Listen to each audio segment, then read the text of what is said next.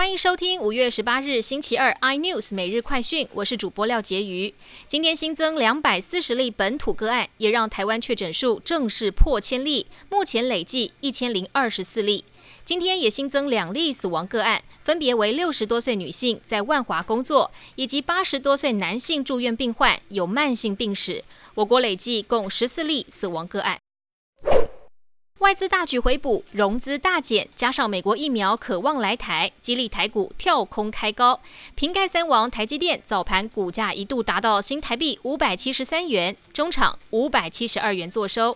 红海重返百元大关，大力光以两千八百六十五元作收，上涨百分之零点五三。其他大型全指股全数红彤彤。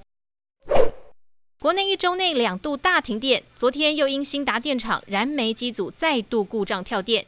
有消息指出，台电总公司今天已经下达指令，若要执行紧急分区轮流停电，将改从一组依序执行，影响约两百万户。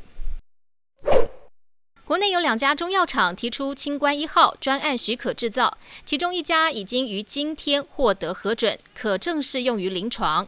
中医师全联会、临床中医师以及三军总医院等数家医学中心已合作证实，能确定有效治疗新冠肺炎。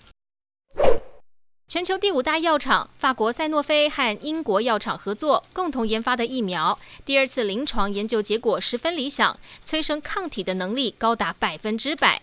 顺利的话，渴望在今年底前让疫苗问世。更多新闻内容，请锁定有线电视八十八 MOD 五零四 iNews 最正晚报，或上 YouTube 搜寻 iNews。感谢台湾最大 Podcast 公司声浪技术支持。您也可以在 Google、Apple、Spotify、KKBox 收听到最新的 iNews 每日快讯。